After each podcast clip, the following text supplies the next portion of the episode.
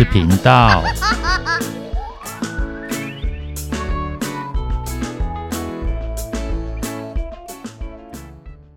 欢迎收听《不想说故事》《鸡小妹与神秘海洋》第四十一集。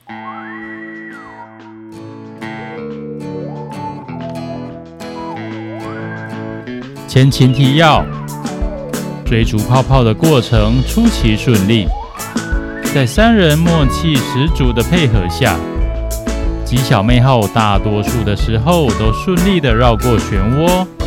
一路朝着泡泡飞来的方向前进，但事情不会总是顺利。后来，明明身处漩涡海中央，却不见漩涡了，这可未必是好事哦。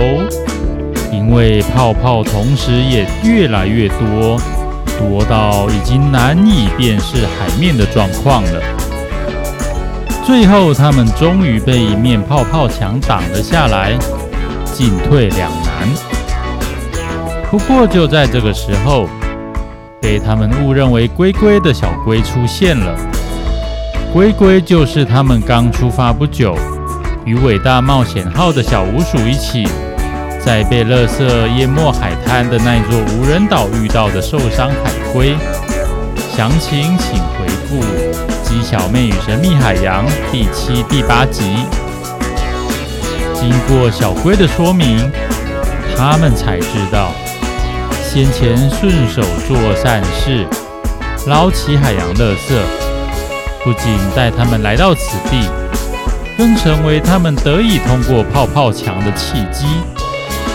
于是，在小龟的带领之下，他们终于能够继续前进。去见小龟口中的泡泡仙子，或许就是漩涡海里的那个大秘密。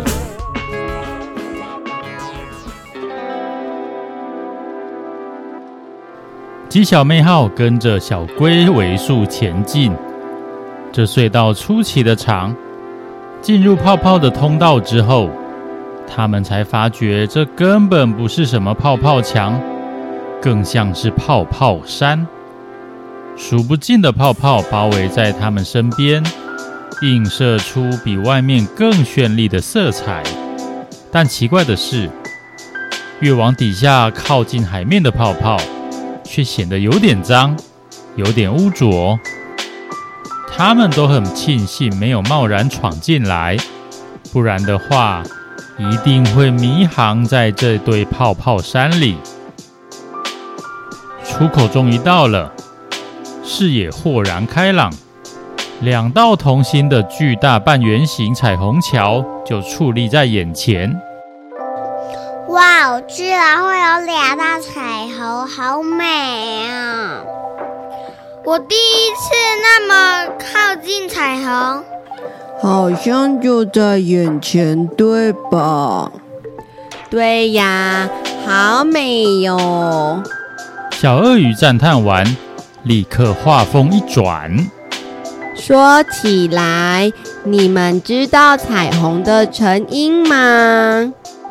哦，这次的科普教室好快就来了。我这在听呢，我也是。还有我，嘿嘿，那就听好了。小鳄鱼开始滔滔不绝。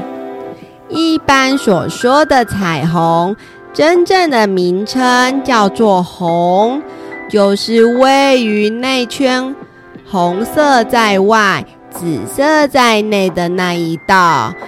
英文叫 primary rainbow，也就是主虹，是阳光通过空气中的细小水滴，经过一次反射。和两次折射才形成的。一定要阳光吗？又为什么彩虹是彩色的？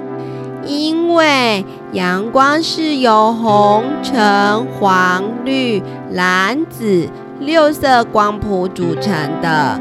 不同的色光有不同的波长，折射角也较不同。红色光波长最长，折射角最小；紫色光波长最短，折射角最大，所以才会分离出那些光谱色。是光灯不行吗？不行哦，不管是日光灯还是电灯泡，都是单色光。可是居然要反射折射这么多次。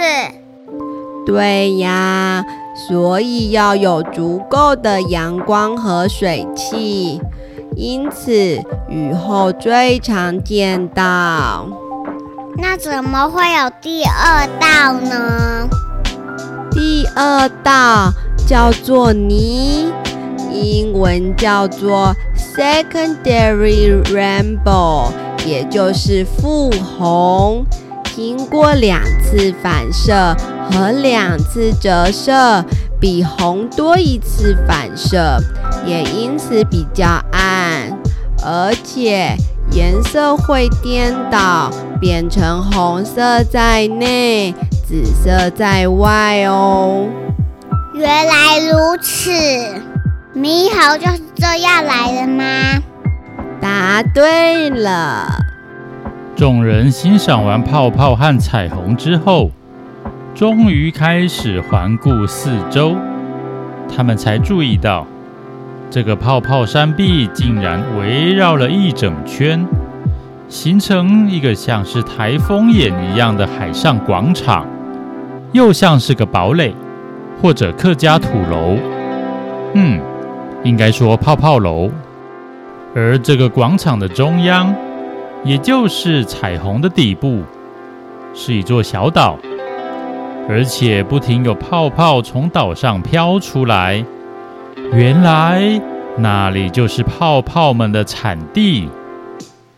那些泡泡有些往外飘，融入原先的泡泡山壁里；有些往天上飞去，消失在泡泡山壁顶端的边缘外。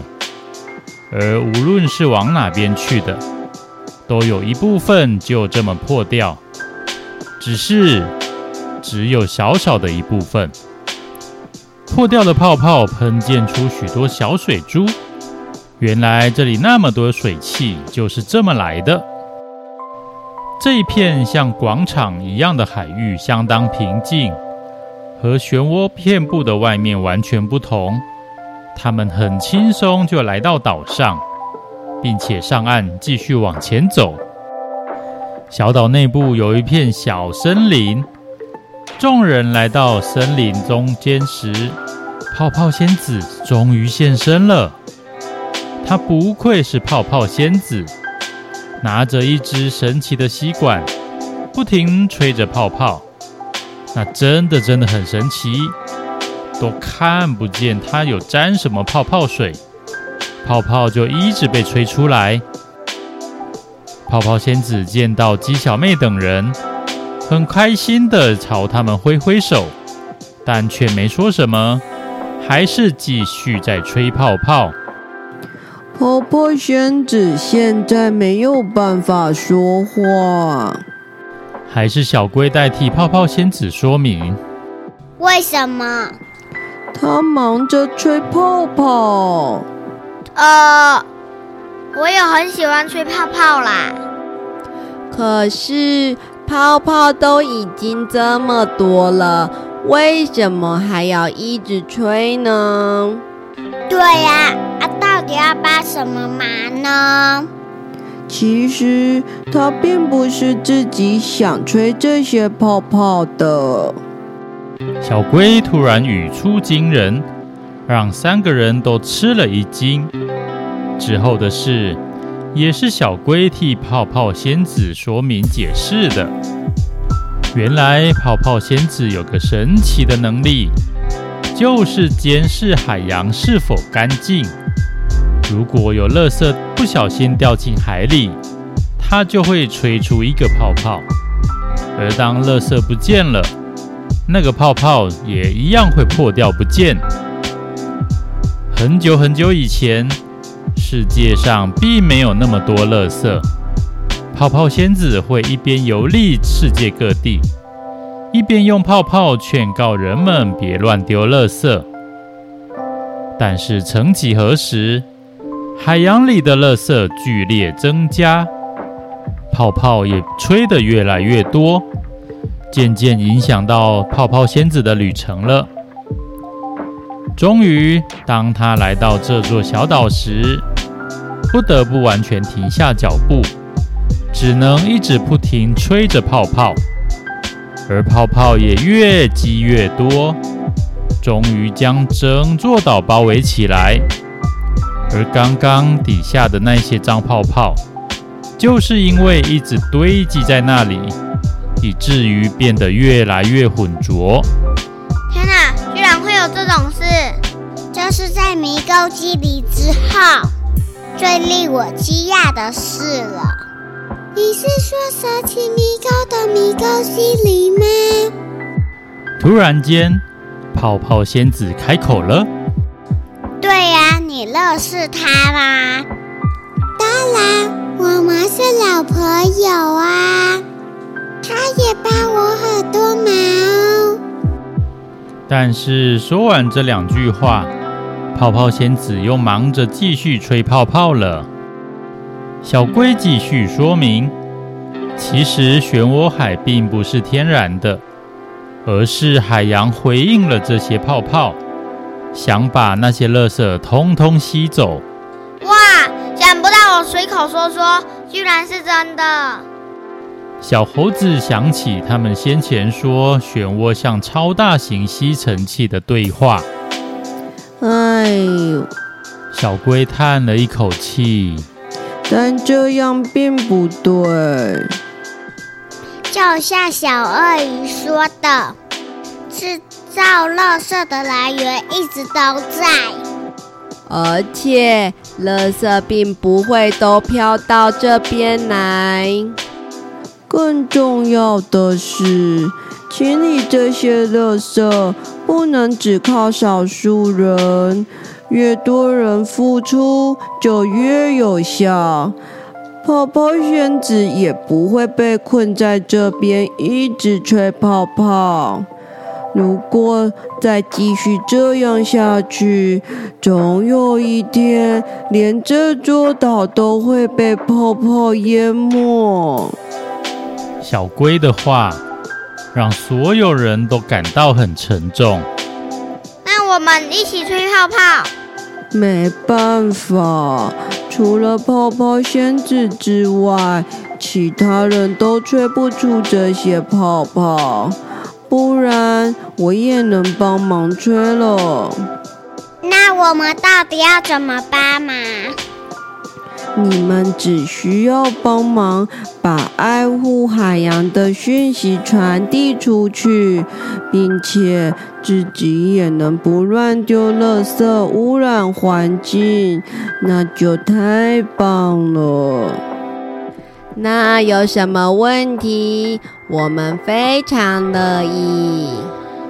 我们认识一位海洋斗士，一直努力在清理海洋垃圾。难道是小乌鼠吗？你认识他？我认识啊，我以前有遇过他，就是因为有他这样的人。我才能偶尔停下来说话。那鳄鱼大王他……小鳄鱼突然想起鳄鱼大王，他没有找到泡泡。难道说……我也知道鳄鱼大王哦。泡泡仙子似乎看穿了小鳄鱼在想什么。他的确没有来这里。那时候他。急着要通过漩涡海，这样啊？可是据我所知，后来小鼯鼠改变了他的观念。如果鳄鱼大王又一次来漩涡海，应该也会来到这里哟。对。一定是这样的。原本有点难过的小鳄鱼，经过泡泡仙子的安慰之后，终于豁然开朗。寻找泡泡之旅结束了，泡泡仙子又继续忙碌着，一直吹着泡泡，没办法再分神招呼他们了。他们在小龟的带领之下，从进来的另一边离开。秘密居然是这样。是啊，所有光鲜亮丽的背后，也都同时存在着阴影，还有其他人付出的努力。航向继续朝着西北而去。鸡小妹、小猴子和小鳄鱼都暗自下了某个决心，同时也都感觉到自己身上多了一些责任。今天的故事就说到这边。误打误撞解开泡泡之谜的三位小小航海家，会再遇到什么神奇有趣的事呢？让我们拭目以待吧。拜拜。